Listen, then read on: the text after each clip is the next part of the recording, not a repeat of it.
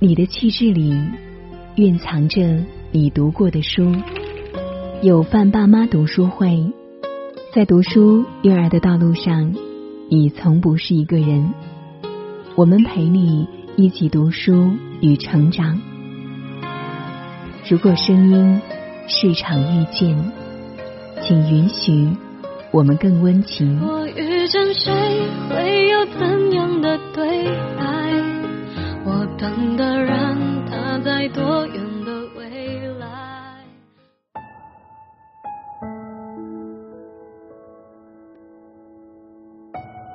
亲爱的你，晚上好，这里是有范爸妈读书会，我是今晚的主播青青，很高兴同一时间与你相遇在这里。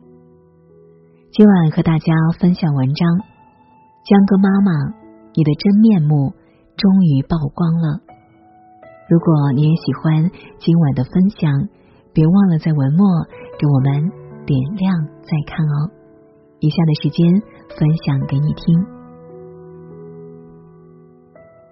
四年的时间能有多快？如果你问我的话，答案是很快。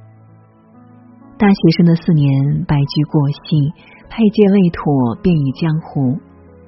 毕业后的四年转瞬即逝，世态炎凉，略见一斑。但倘若这个问题问到江哥妈妈，我想他的答案应该是度日如年。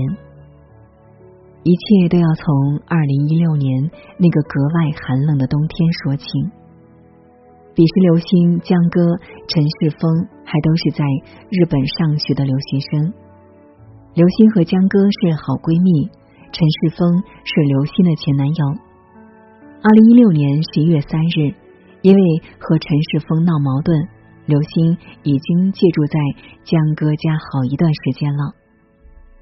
出事那天，刘星出去打工，回家的路上给江歌打电话，说想让江歌来接他。等到刘星回来的时候，江哥还像往常一样和妈妈江秋莲语音，直到江秋莲听到电话那边刘星的声音，他才挂断。当时江秋莲怎么也不会想到，那通平平无奇的电话，竟然是最后一次听到女儿的声音。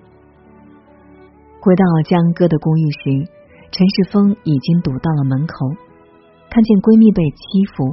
江哥叫刘星进屋，自己和他理论。接下来惨剧发生，两个人一言不合，性格偏激。陈世峰连刺了江哥十几刀，挣扎反抗着的江哥伸手去拧自己房间的门把手逃生，但他绝望的发现，明明刘星就在屋里，但是门锁上了。能想象吗？你为了朋友的安全，不顾危险的挡在了他前面，而危险真的降临到头上的时候，朋友却躲在最安全的地方，听着门外绝望的呼喊：“救命！救命！”等到外面的声音逐渐减小的时候，江哥已经倒在了血泊中，不幸离世。直到生命最后一刻。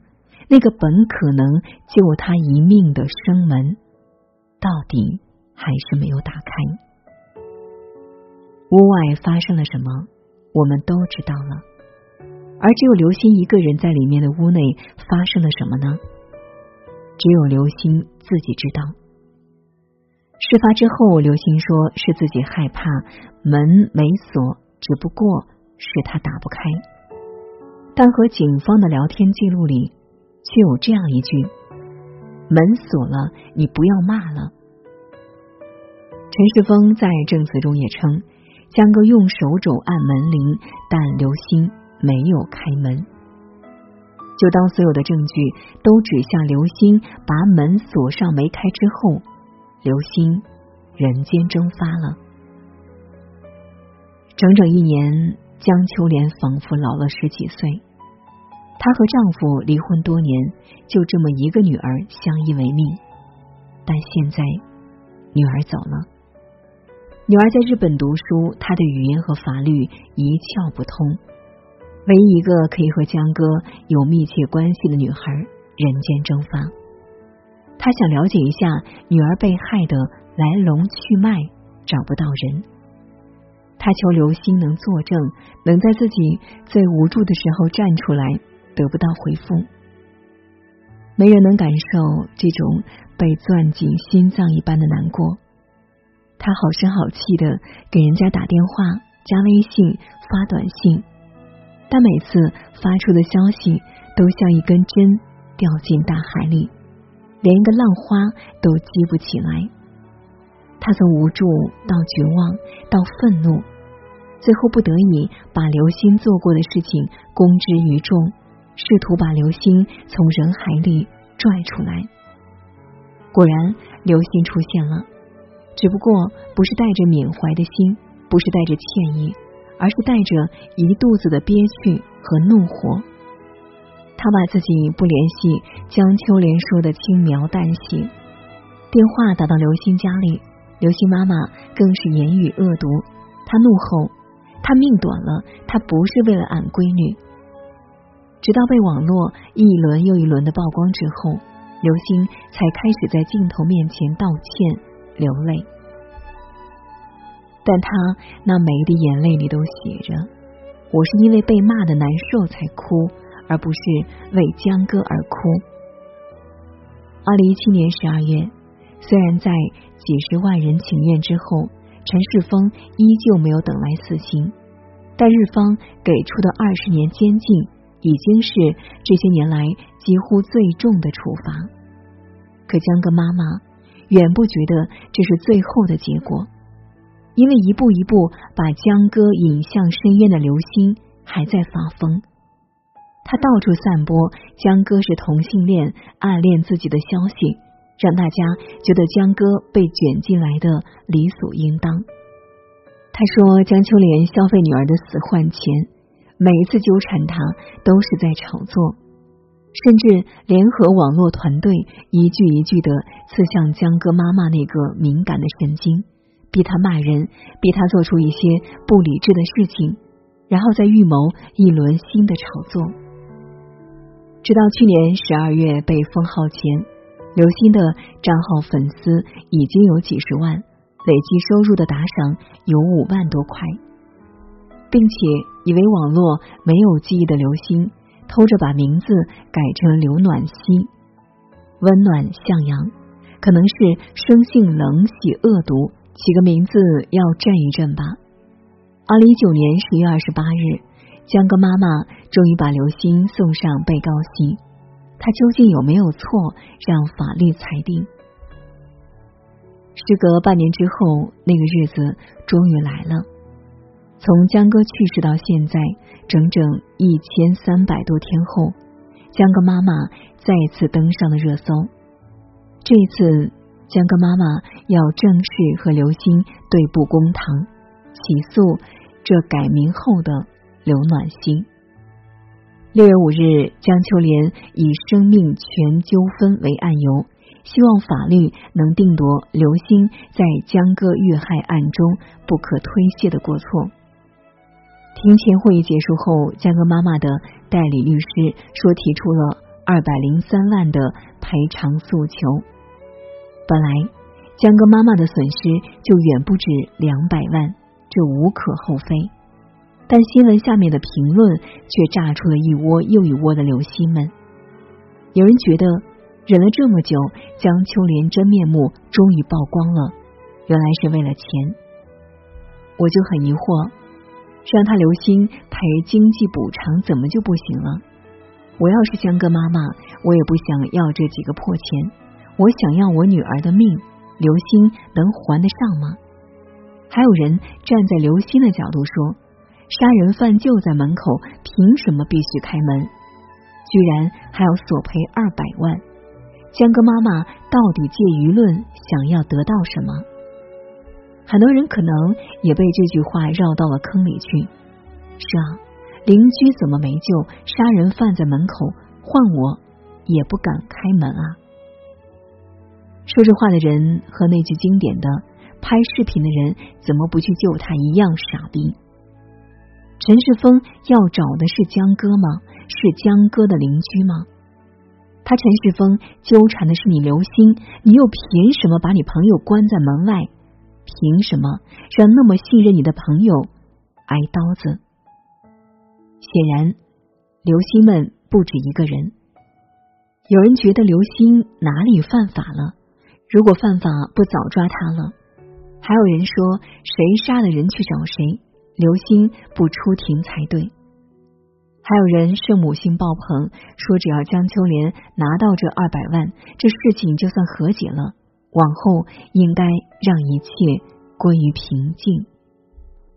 甚至有人开始反思，是不是欠刘星一个道歉？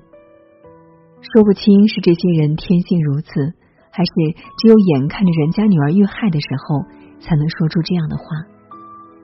本来我觉得好人不长命，祸害一千年已经是很可悲的事情，但我没想到，居然有人下作到为刘星洗地，让这种人也配。刘星欠江哥妈妈的不只是一句道歉，甚至于刘星这辈子都别想还清江哥妈妈人情。可能直到现在，还是有人不明白，为什么人不是刘星杀的？即便刘星当时害怕，也是人之常情。怎么江秋莲就这么不依不饶呢？是啊，如果我是刘星，我这么想一点问题都没有。但问题是我们不能活成刘星啊！刘星是什么东西？做了什么？人家江哥为了帮你刘星处理烂摊子，被你刘星的疯子前男友害了命，并且事发的时候。你刘星人就在屋里，没开门。你告诉我，刘星怎么就和这条人命无关了？如果说这些都是不可避免的意外的话，那江哥遇害之后呢？早前看战争故事，战场上的兄弟帮你趟了雷、挡住子弹的战友牺牲了，你回来就是人家的儿女了。照顾人家父母养老送终，这连仗义都不算，这叫本分。刘鑫呢，不仅没去替江哥尽孝，假装一切都没发生，实在撑不住了，居然转过头来骂人家。他愿意为我挡子弹，你找开枪的那个人去，找我干什么？你说吧，刘星有心吗？丧你之痛，污蔑之痛。冷嘲热讽之痛，当流星们轻描淡写留下一句一句“为什么抓着不放”的时候，要不要问问自己：如果是你女儿，你会上一句算了吗？我为什么要一直支持江哥妈妈，坚决要让刘星付出代价？因为我永远相信，即便是迟来的正义，也是能给人多一点抚慰。支持江哥妈妈，就是让更多的人知道，不是所有的恶都等不来最终的结果，也不是所有带着侥幸心理活着的人都能像什么没发生过一样自然。作者刘猛写过这样一段话：当正义长久得不到伸张，当受害者得不到应有的同情，荒谬。也就变成真理，所以我愿意一直支持江哥妈妈。什么时候刘星改了、做了、变了，什么时候江哥妈妈原谅了，那一天才叫结束。在此之前，刘星不应该得到一天的安宁。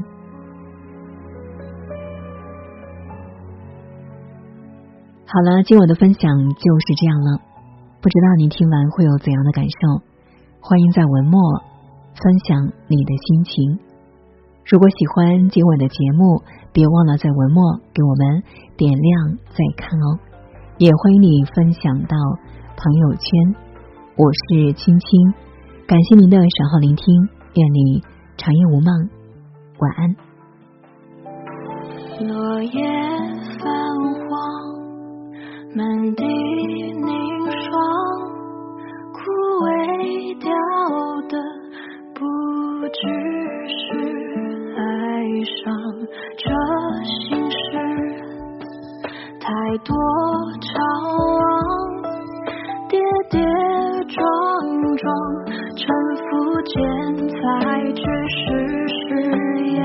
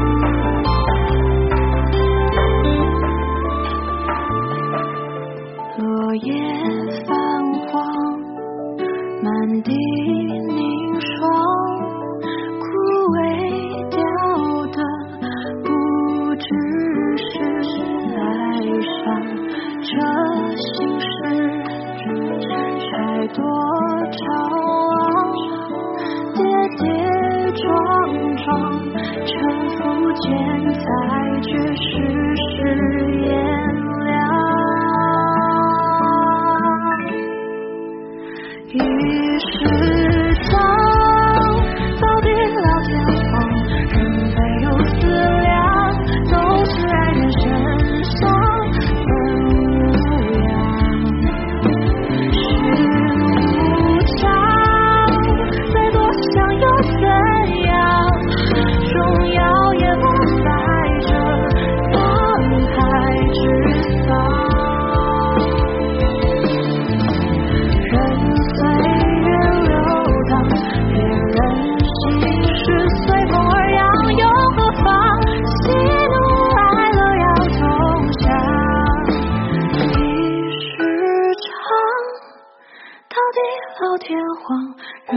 有思量，都是爱人身上曾无恙，世无常。